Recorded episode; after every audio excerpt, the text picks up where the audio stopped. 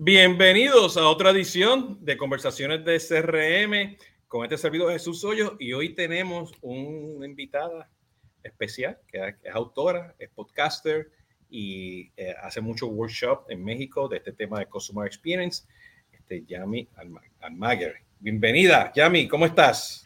Hola, muy bien, muchas gracias. Súper contenta de estar aquí, Jesús. Mil gracias por la invitación. No, excelente, excelente. Como este, te estaba comentando antes que empezar, cuando estamos en el, en el green room, ¿no? Sí. Eh, te estaba comentando, ¿no? Este, me saliste en el timeline este, y me llamó mucho la atención porque está, estás haciendo muchas de las cosas de que, que, pues, que, que, está pidiendo el mercado, específicamente en México, ¿no? Eh, y como te estaba comentando, pues nosotros tanto como empresa Solvis y yo pues este, personalmente como CX2 Advisory, pero nos dedicamos justamente a implementar las tecnologías y las estrategias de Customer Experience, ¿no? Eh, las que sean, ¿ok? Para armar los rompecabezas, ¿no? Bueno, para antes para empezar y para decir que te, que te vayas, digas tu nombre completo y las cosas que haces y todo, este es Jesús Hoyos, ya saben que estos son todos los miércoles, conversación de CRM, conversaciones pues con colegas y amigos de, este, este, de la industria y, o sea, gente que está haciendo CRM y, y, CX en el día a día. Este, los lunes, acuérdense que tenemos este, eh, cápsulas de Consumer Engagement y los miércoles tomando café, que ese tomando café es con proveedores, ¿ok? Y esto pues nos están viendo por aquí ahora en YouTube y si nos están escuchando, nos están escuchando en los podcasts. Yami, no te estoy poniendo la R ni la L. Yami, ¿cómo estás? Bienvenida de nuevo. Muchas gracias. Es que ahorita, ahorita, como decías tú, en el Grey Room estábamos comentando que mi nombre me lo cambian. Entonces le digo, no, Yami, nada más así. Pues Yami, cuéntanos, este, ¿qué, ¿a qué te dedicas? ¿Qué haces en el mundo de CX? Pues eh, te cuento, Jesús, eh, soy especialista en el tema de servicio y experiencia del cliente. Actualmente soy autora de dos libros. Déjame te los presumo, mira, los tengo aquí siempre conmigo. Este es mi segundo libro, acaba de, de salir y este es el primero los dos se llaman igual, Customer Service versus Customer Experience, porque va a ser una trilogía. Esto ya acaba de salir el segundo de tres, se llaman igual, lo que los distingue es el subtítulo, es lo que distingue a cada uno de los libros. El primero se llama La Guía del SEO y el segundo se llama Consejos de Oro para generar experiencias en sus clientes. Entonces, sí, estos, estos libros, eh, bueno, a lo que me dedico es a escribir, ya estoy terminando de escribir el tercer libro de, la trilogía y también doy capacitaciones corporativas. Estos libros están convertidos en capacitación. Eh, porque a la gente, bueno, hay que eh, llevarla de la mano muchas veces para que pueda implementar las herramientas que ya vienen en, los libros. Y actualmente es a lo que me dedico, a dar capacitaciones, en, gracias a Dios, en toda Latinoamérica. Te cuento que eh, la pandemia me abrió las fronteras y también de manera virtual doy estas capacitaciones a Centro y Sudamérica. Ok, ¿y cómo, cómo te escribiste el libro? Pues imagino que, hasta que has tenido este, las piedritas chiquititas y las piedritas grandes en, en temas de servicio al cliente. O sea, ¿cómo, ¿cómo tú llegaste al mundo de CX? Fíjate que eh, yo creo que es algo que traigo de toda la vida porque yo soy licenciada en Administración de Empresas, tengo una maestría en Administración del Comercio Internacional y justo después de graduarme de la universidad, mi primer trabajo fue en Walt Disney World, justo en Orlando, Florida. ah, mira Mira qué chiquito es el mundo, porque ahora mismo yo me encuentro en Claremont, al ladito de Orlando. Súper bien. Años atrás yo trabajé en Disney. Mi esposa ah. trabajó en Disney, mi hermana trabajó en Disney, mi hermano trabajó en Disney. Pues mira. Hemos pasado por todo ese, ese, ese, ese, ese proceso. Yo entiendo lo que es la experiencia del cliente en Disney, porque me, pasaron por eso. A veces yo estoy a favor y en contra de eso, porque eh, Disney, Disney tiene control ¿ok? Ellos tienen control, ellos pueden hacer muchas cosas, ¿no? Pero qué bueno, qué interesante está eso. Consigue, sigue, sigue. Sí, justo ahí fue mi despertar. Eh, mi despertar en cuanto que me di cuenta la pasión que yo sentía por el tema. Eh, me apasioné cuando llegué allá de la metodología, eh, de querer aprender más. Me daba cuenta de la diferencia de mis compañeros que estaban trabajando ahí. Muchos de ellos iban, les pagaban y se iban, lo cual está bien.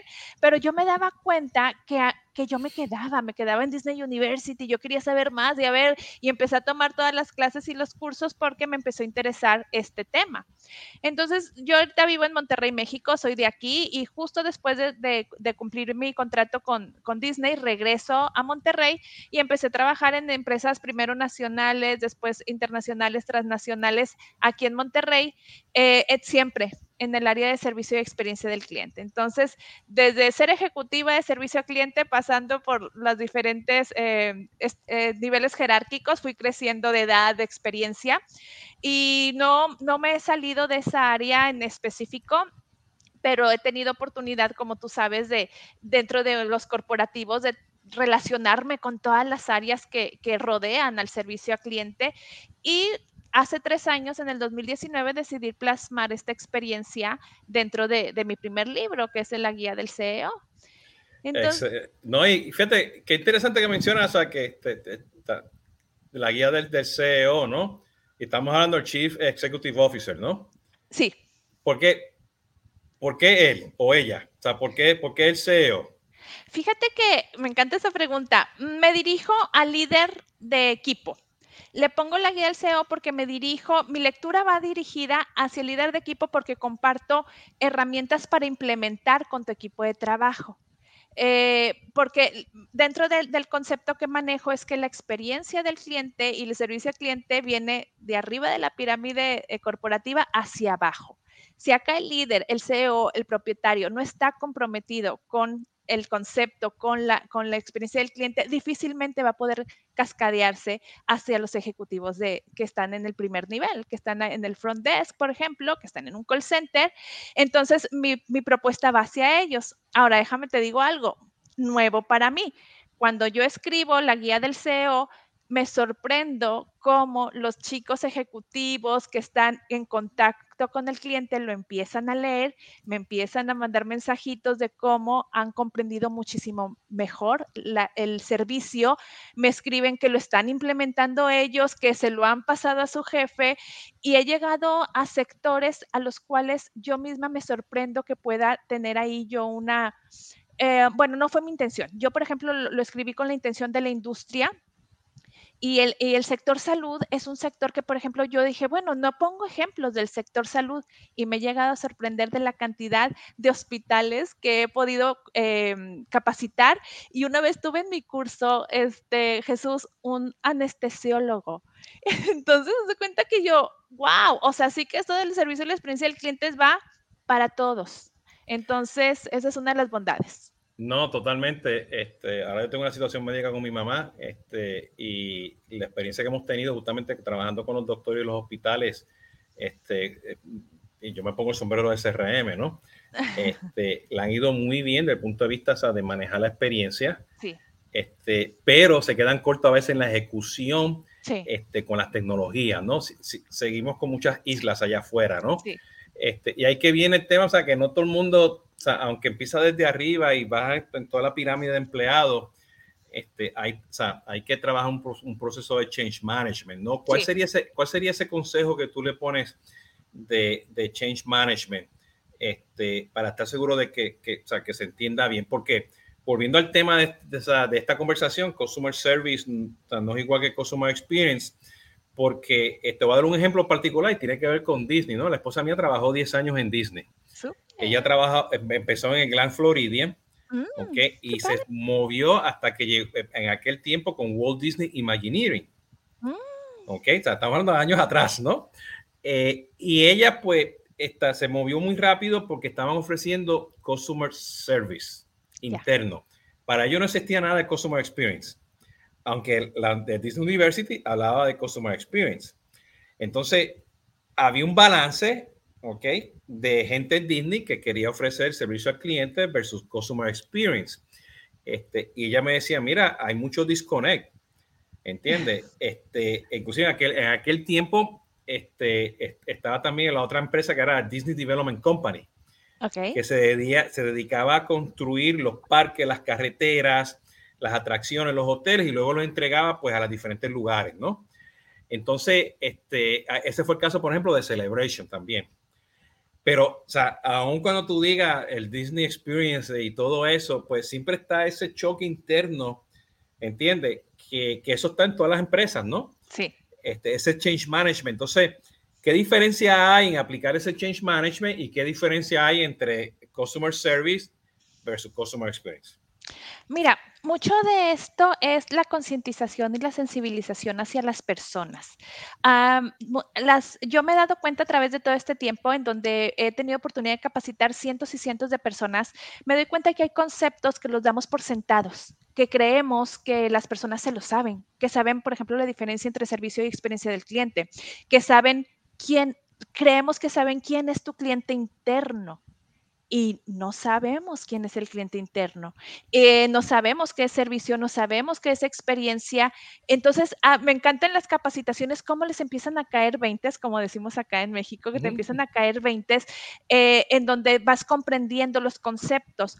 Y este es una gran, eh, un gran acierto, porque una vez que nosotros ya comprendemos los, los conceptos, podemos actuar para ellos, en pro de ellos. Ya ves la famosa frase de, de Carl Just, eh, Gustav Jung, hasta que no haces consciente el inconsciente, no puedes hacer cambios. Si los tienes nada más en el inconsciente, vas a creer, dice él, que lo llamarás destino.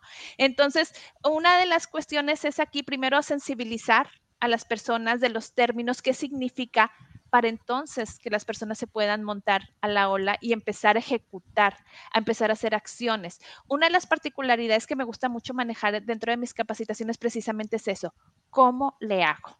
Entonces, justo en el libro, por eso se llama Consejos de Oros, al final de cada capítulo te, explico el, tema y después te doy mi consejo de oro. Ok, esto lo puedes lograr así, así, así y así. Entonces vienen muchas especificaciones muy prácticas en donde tú puedes cerrar el capítulo y te puedes poner a implementar en el momento que cierras cada capítulo.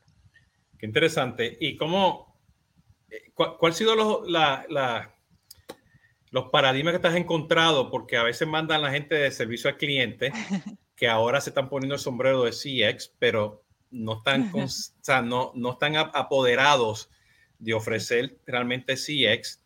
Y todos los ejemplos, o sea, este, eh, yo tuve la gran oportunidad también de, en México de implementar este, eh, eh, varios CRM en varias universidades muy grandes en México.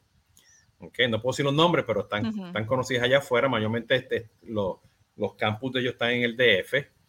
Eh, eh, y, y cuando, cuando el departamento de marketing implementaba el proceso de adquisición que tenía un knowledge base y el estudiante o el papá llamaba para quejarse porque no pueden subir el documento, este, no, no pudieron hacer el pago, pues el departamento de servicio al cliente administrativo del estudiante me dice, no, espérate, yo no tengo la gente para hacer eso, eso no es mi responsabilidad. Entonces, pues, ¿qué hacíamos? Pues íbamos y comprábamos pues los Sendes, este, este, las aplicaciones de Chan aquellos tiempos que se llamaba Sopin, o pues metíamos el WhatsApp, poníamos este análisis de redes sociales para escuchar las quejas, creamos un knowledge base y una comunidad, porque marketing se puso sombrero de CX, no solamente de Customer Service, se puso sombrero de CX, ¿ok? Para para enfocarse no solamente a ese cliente externo, que puede ser el papá, la mamá, el tío, el estudiante, el primo, la hermana, quien sea, ¿ok? Y luego tenía que virarse, decirle al departamento de administración, yo hice todo esto y estoy cerrando las ventas, pero ahora va a bajar la curva de satisfacción al cliente porque tú estás allá pensando que es una transacción y aquí yo lo hice diferente. Sí. ¿Cómo, ¿Cómo, tú ves ese, ese, ese proceso cuando la gente está con tu mensaje de oro? ¿Cuál sería, cuál sería tu, tu, consejo de oro aquí en ese ejemplo? Eh, eh, es bien común lo que me estás comentando, Jesús, la desconexión entre las áreas. Eh, quien es dueño del proyecto, sobre todo cuando estamos implementando un CRM, cuando estamos implementando un nuevo sistema, la, la magnitud, la importancia de el que el equipo que está realizándolo esté integrado por cada uno de, los usuarios del CCRM, de ese nuevo sistema. Y no nada más se quede entre los programadores tal vez o en los de marketing. Entonces, hay, hay, algo que a mí me gusta mucho y que lo mencionan en uno de los capítulos de este libro, que es el poder que le damos al área de servicio a clientes, involucrar al área de servicio a clientes para todos los procesos de la empresa, sea para la implementación de un sistema o sea para la, la planeación de la producción de, de, una planta de manufactura. No importa, el de servicio a clientes tiene que conocer todo para poder responder y ayudar al cliente que es quien está llamando para cierta ayuda, porque desafortunadamente la figura de servicio a clientes muchas veces funge nada más como un transmisor de mensajes.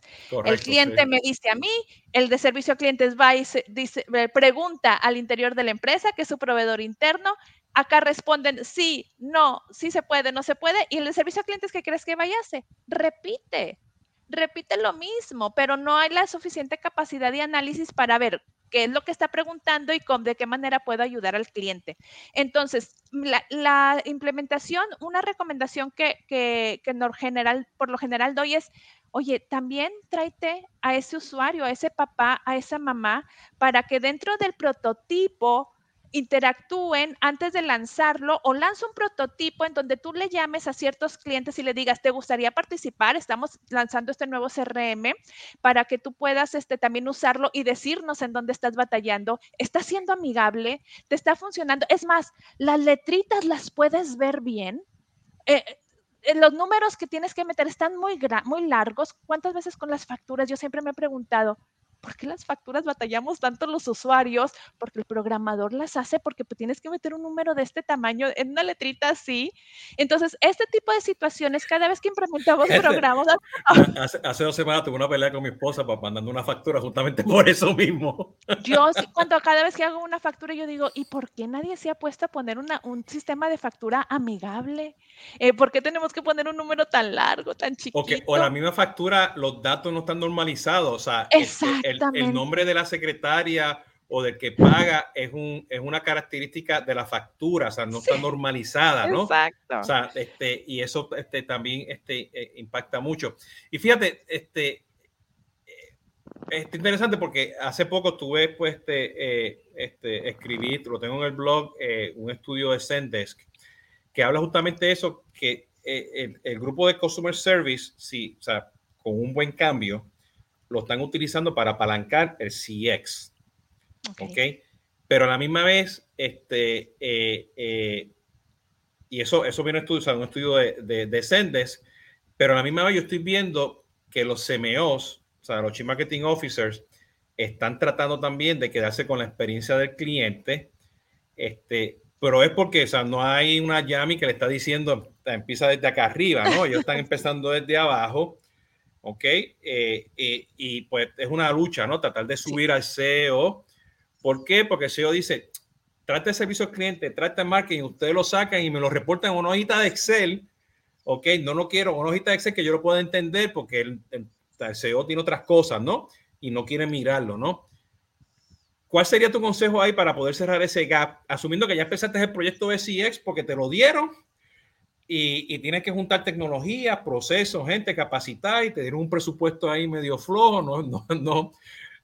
en vez de darte un millón de dólares, te dieron, no sé, 20, 20 pesos. ¿Entiendes? Este, te dieron centavos y tú dices, pero yo no puedo hacer esto. ¿Quién me, quién me está mandando a hacer esto? ¿Cómo, cómo tú hicieras ese gap? Mira, creo, hay, aquí hay una particularidad.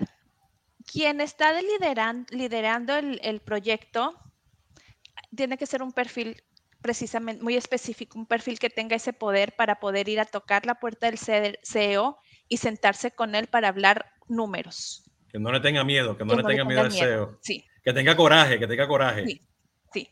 Y hay que tener la, la, eh, la pauta para poder hablarle de manera que, a ver, CEO, te lo estoy poniendo aquí no porque me esté quejando, es porque te estoy ayudando. Hay algo que siempre digo en las capacitaciones, chicos, si tú vas a tocar la puerta del dueño de la empresa, tú no vas a ir a quejarte, tú vas a decirle, mira, esto está de esta manera, no está funcionando, mi propuesta es esta. Si tú no le llevas una propuesta al dueño de la empresa, esto es queja. Nadie quiere que se quejen, nadie quiere que me digas que no, algo no sirve, no. No está funcionando y nuestra propuesta es esta ¿Cómo ves? Y esta propuesta numérica, numérica, Jesús. Menciona, menciona un punto muy interesante porque, o sea, eh, eh, o sea, yo he tenido a, otro, a otras personas aquí este, en, en, en, los shows, no, en los episodios que hacen CX también. Y, y, yo creo, o sea, escuchándote a ti, escuchándolos a ellos anteriormente, y especialmente en Latinoamérica, ¿no? Y, y, y, o sea, y hay institutos de CX y asociaciones de CX, ese tipo de cosas. O sea, que en, en, lo, en, lo, en los, en los Key Performance Indicators del año o en la estrategia que tiene una empresa, pues ya aquí se puso, el, el CEO se puso el sombrero y dijo, yo quiero cambiar la cultura y vamos a hacer CX. transformación digital no es transformación digital si yo no estoy enfocado en el cliente. Y para allá es el norte. Y te dieron todo el presupuesto. Perfecto. Y va y te contratan y contratan más gente y arrancaron. Pero esa no es la realidad a veces, ¿no? Ajá. La realidad es que, como tú dices, va este muchacho este, de de, este, del enfermero que mencionaste, ¿no? Que fue a tomar el curso, este, el, el director de CRM o a lo mejor un agente del call center. O sea, son los empleados, ¿no? Que se quieren empapar porque quieren tocarle la puerta al CEO y decirle, mira, esto. Para mí esa es la realidad. Esa es la realidad. Este, o sea, ¿cómo, cómo, cómo, tú, ¿cómo esa persona se prepara, aparte de tomar tus cursos, ¿no? ¿Cómo una persona se prepara para tocarle la puerta al CEO y ir con ese coraje y decirle, esta es una posible solución? ¿Cómo, esa persona se prepara para hacer eso? Tienes que hacer estudios y tienes que hacer mapeos, oh, Jesús. A mí me gusta mucho recomendar mapea. ¿A qué me refiero mapea?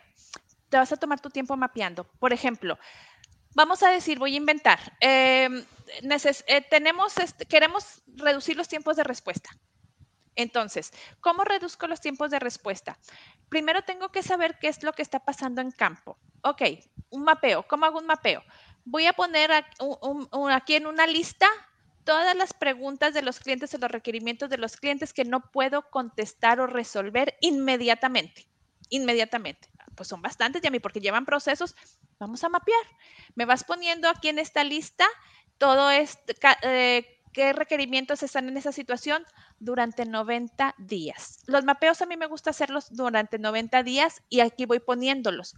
No voy a ponerlos si se repiten. Los primeros días voy a ponerlos todos diferentes porque son los primeros días y hacia mi lado em, horizontal eh, voy poniendo las veces que se va repitiendo la situación. No sé si me estoy explicando. Otra vez me pidieron tal cosa y, y no la puede contestar y entonces voy diciendo otra vez, otra vez, otra vez, otra vez, ¿ok? Entonces, durante 90 días lo mapeo, al final de los 90 días yo voy a sumar cuántas veces me pidieron tales cosas durante 90 días que no pudimos resolver. Es mapear, todavía no voy a ver la solución. Ay, me estoy dando cuenta que cada vez que me piden una factura, durante 90 días, 120 veces nos tardamos eh, tal determinado número de tiempo. Entonces tú te vas a poder dar cuenta tus requerimientos que durante 90 días te estuvieron pidiendo repetidamente y las repetidamente 120, 200 veces no podemos reaccionar. Tú agarras tus 80-20 y de aquí empiezas a decir, bueno, eh, SEO, este, tenemos este, mapeo. Durante, ciento, durante 90 días tenemos estas situaciones en las que le estamos quedando mal al cliente. Hay que hacer proyectos de mejora. Que, ¿Qué hacemos? Y si agarras uno o dos de los que más pesan, nada más con esos me conformo para involucrar las diferentes partes del proceso, porque hay procesos que hacemos ya nada más porque estaban así desde hace mucho, porque a lo mejor lo podemos automatizar, porque a lo mejor hay pasos que podemos eliminar, porque a lo mejor hay proveedores con los que podemos renegociar y entonces empezamos a ver cómo podemos mejorar esto. Si esto se lo presentas a un CEO, yo te puedo afirmar que no va a haber un CEO que te diga no me estés molestando. Le estás dando oro, le estás dando oro molido. Déjame, déjame, déjame ser aquí, déjame ser aquí el pesimista.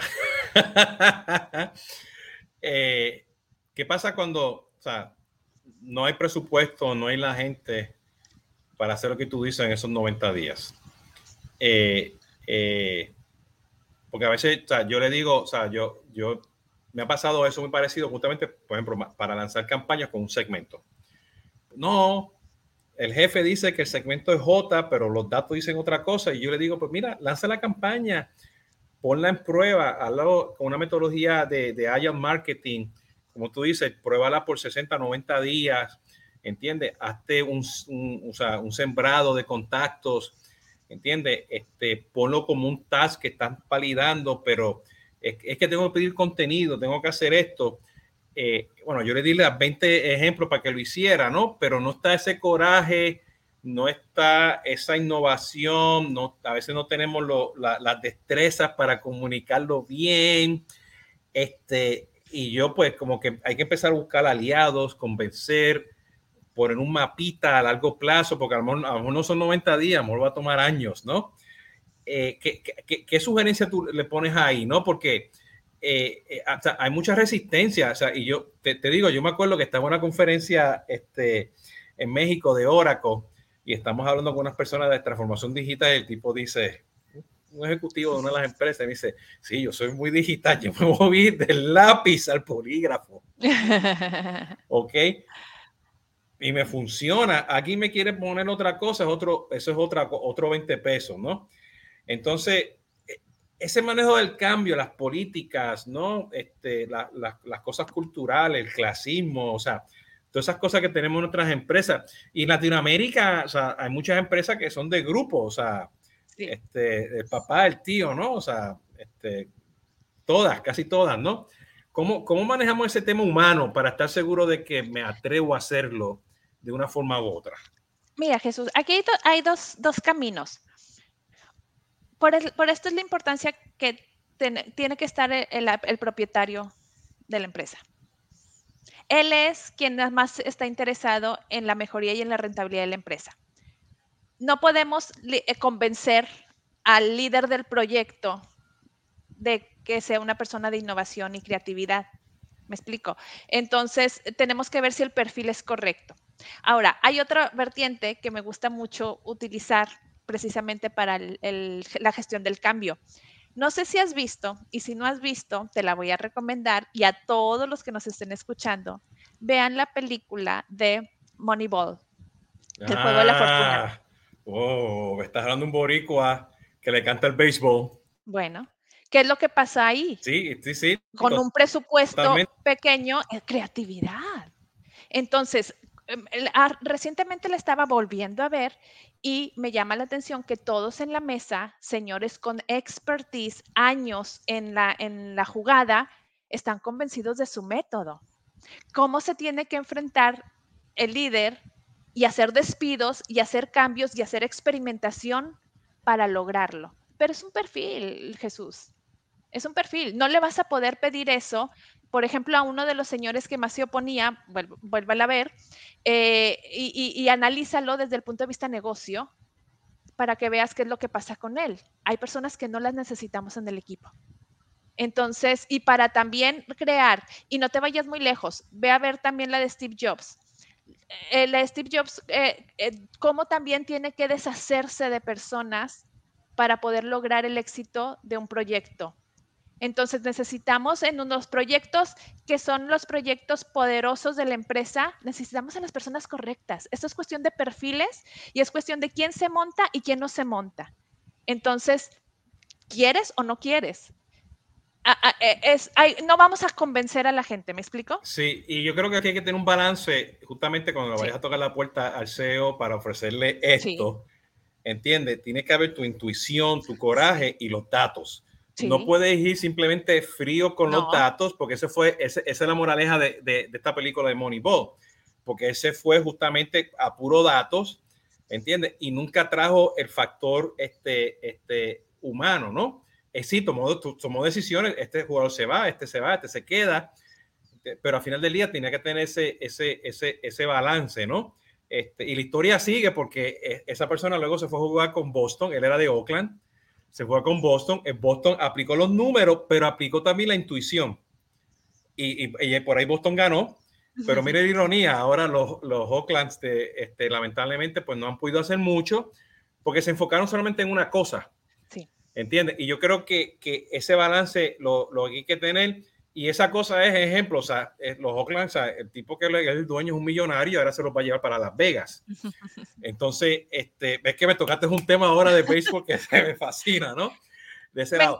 Pero, pero ese, ese es el tema. Entonces, ahora, ¿qué pasa? Ahora voy a ser optimista. ¿Qué pasa ahora? Tocaste la puerta, le ofreciste esto, ¿no? Y el tipo te dice, arranca. Yo estaba en esa situación y me han dado más que 15 minutos. Yo estaba en esa situación, ¿no? Arranca y tú dices, holy cow, ¿cómo arranco? ¿Entiendes? Tengo que ejecutar, tengo que hacerlo, tengo que convencer a otro, porque ahí te vas a encontrar los detractores, los amigos, los enemigos, las peritas chiquitas y grandes.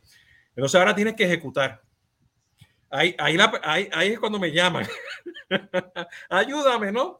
Pero como esa persona arma su equipo, arma su gente, este, busca aliados, entiende, este, valida las tecnologías, este, toma la capacitación adecuada, o sea, ¿qué tiene que hacer ahí?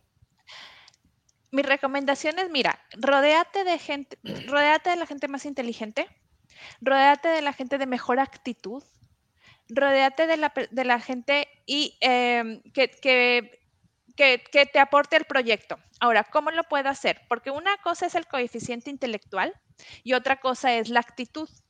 Y, otra cosa es el don de, convencimiento, el, don de gente, el don de todo esto, ¿no? Entonces, tienes que armar tu equipo de este tipo de combinación y mm, ármalo, haz, este e, exámenes, o sea, haz exámenes psicométricos eh, para evaluar quiénes van a ser tus, tus jugadores, tal como se hace un equipo de fútbol, es más, como en un equipo así de béisbol, cada uno tiene su posición, pero cada uno tiene habilidades distintas que puedan aportar hacia el equipo. Y necesitas tu estrellita mano derecha, y aquí te voy a dar un tip. Si tú quieres delegar y no quieres estar 100% en la operación, no para que te vayas a descansar, sino para que tú puedas ejecutar desde otro punto, vas a necesitar a alguien muy parecido a ti. Hazte tú tu propio análisis psicométrico y luego se lo das a recursos humanos. Dile, tráeme un copy-paste de mí. Así como yo salí, así un mini, un mini me, Que, que, jamás y nunca va a ser tu mini me, pero va a ser algo para, que, Jesús. para que te entienda, puedan pensar iguales, que tú los dejes que fracasen y aprendan, ¿entiendes? Y puedan pues aprender ese proceso. Pero fíjate, aquí viene un tema interesante porque una cosa que yo estoy viendo, este, y lo estoy viendo globalmente, porque yo tengo proyectos en las Filipinas, en Latinoamérica, en África, en Estados Unidos, este, tengo mi propia empresa. Mi esposa pues trabaja de Nova 5 en una empresa y ella es program manager y siempre estamos hablando de esto. Hay un problema hoy en día este, en los recursos, justamente hablando pues de, buscar ese candidato indicado, que no captan el mensaje, entra por una oreja, sale por otra, porque lamentablemente estamos viviendo en, estos, ¿no? ¿Entiendes? Este, y si tú das cuenta, pues los CEOs de arriba, pues no están aquí están enfocados en lo que están haciendo en el día a día, ¿no? Este, ¿qué, qué consejo tú tienes ahí para que estés seguro que la persona adapten, entiendan y pregunten y duden y lo hagan y, y, documenten y escriban? Porque te pongo la analogía, ¿no? Y ya yo creo que tú lo has oído, ¿no? Necesitamos prompt engineers. Necesitamos gente que escriba a la, a inteligencia artificial para que te responda, ¿no? Pero si hoy en día tenemos que hacer eso entre nosotros, con los seres humanos, ¿no? Entonces, si yo quiero lanzar una campaña, quiero hacer, este, tú, tú dices, este, este mapeo de 90 días, tengo que comunicarlo, lo tengo que aprenderlo, tengo que escribirlo, tengo que fallar y aprender y no repetir los mismos errores y escuchar al jefe y al otro y el otro, porque cuando yo regrese a final de los 90 días, le toque la puerta al CEO, le tengo que decir. Sí. Entonces, ¿Cómo tú ves ese tema? Porque ahí yo digo que, como tú dices, necesito este perfil, se lo da recursos humanos, pero recursos humanos tiene que tener, obviamente en las empresas grandes, un proceso de capacitación, ¿entiendes? Para que esa gente vaya aprendiendo y vengan con esos soft skills y vengan con todas esas cosas para poder ejecutar esas cosas que tú estás hablando, ¿no? Sí, a ver, es que aquí hay varias cosas. en Latinoamérica nos falla la planeación. Entonces, eh, en Latinoamérica, mira, tú recordarás cuando estuvimos en Disney. No sé cuánto te tocó a ti. ¿Cuánto, cuánto tiempo te capacitaron en Disney? No sé si recuerdas. Yo creo que duraron como 30 días y después era continuo. La mía fue 90 días. Los primeros tres meses me la pasé full time en Disney University. Hasta después de tres meses yo pude pisar mi lugar de trabajo. ¿Ok? Y pero fíjate la planeación, ¿cómo le hacemos aquí? Oye, córrele, porque yo ya arranqué el proyecto, porque entonces no hay tiempo de capacitar y que va aprendiendo aquí en el, en el día a día y, aquí lo capacitamos. Entonces, ¿cómo estamos manejando las cosas? La planeación. Y esa, planeación tiene que ir con el látigo y la chancleta. Eh, ajá, exactamente. o sea, porque, porque se desvían, ¿no? Se desvían, ¿no? O sea, tiene que haber un foco, ¿no? Tiene que haber un foco, ¿no?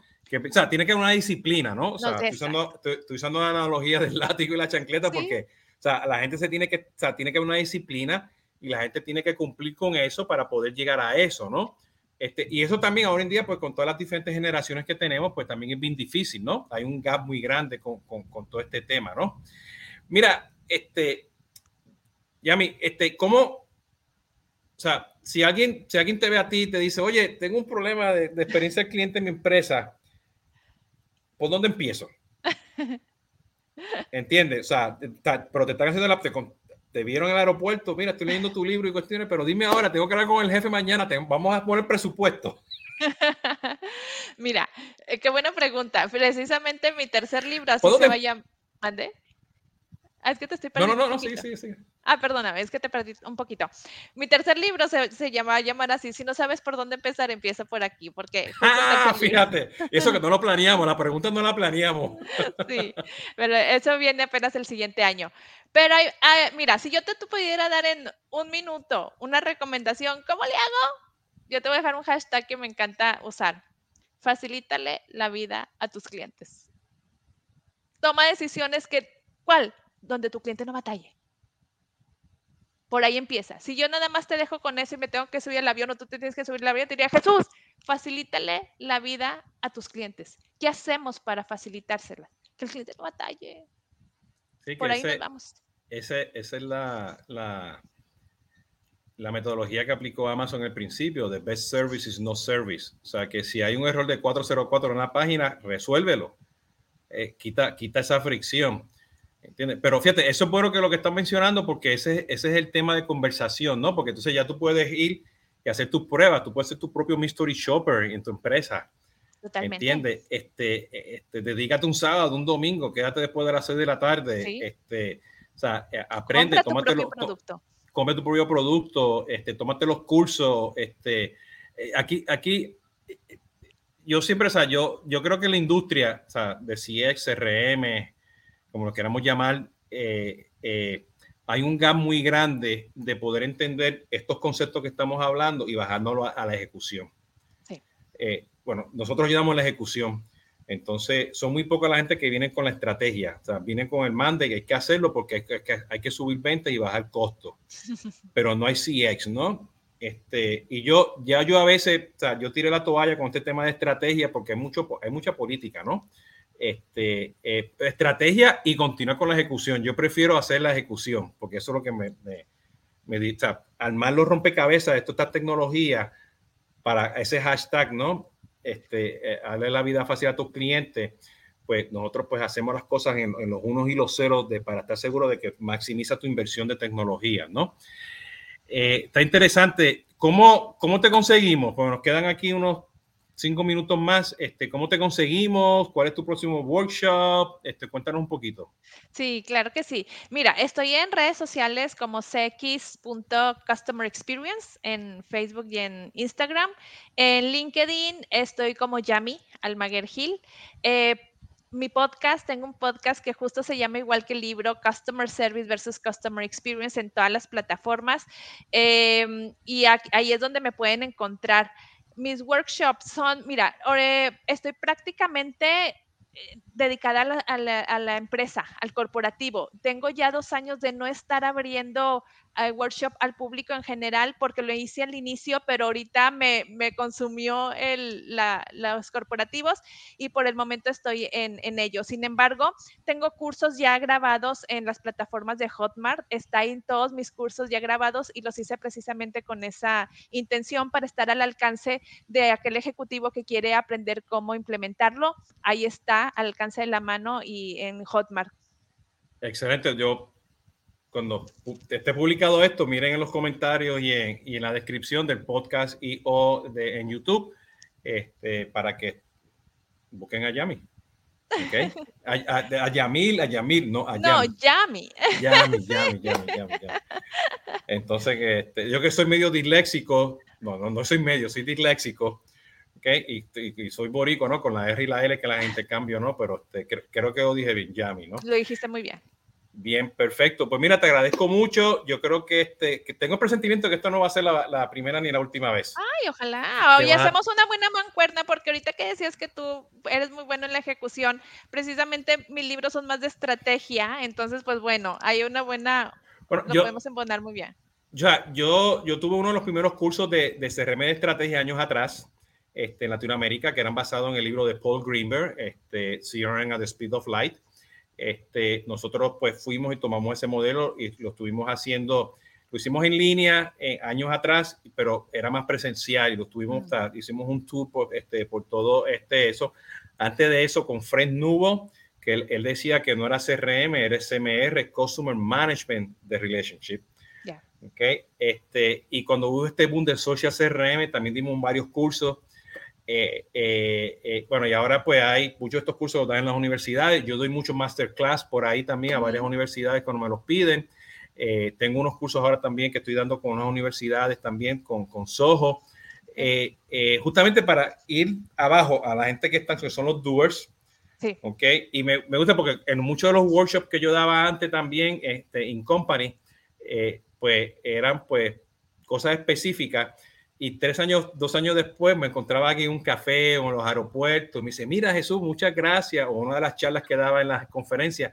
Aquello que tú me dijiste de SRM, de tomar este ID, ponerlo con esto y manejar el duplicado, lo hice, le encantó y eso me ayudó mucho a entender que sí yo que no. Eso me apasiona, ¿no? Que vengan y te digan esas cosas, ¿no? Este, eh, pero hay un mundo grande, un océano azul para que la gente siga aprendiendo. Es bien importante que tenga la estrategia y puedan ejecutar sobre eso, ¿no? Entonces, muchas gracias, Yami, este, por estar aquí. Y así que, pues ya saben, esto fue Conversaciones de CRM con Jesús Hoyos. Aquí tiene un lugar donde me pueden seguir.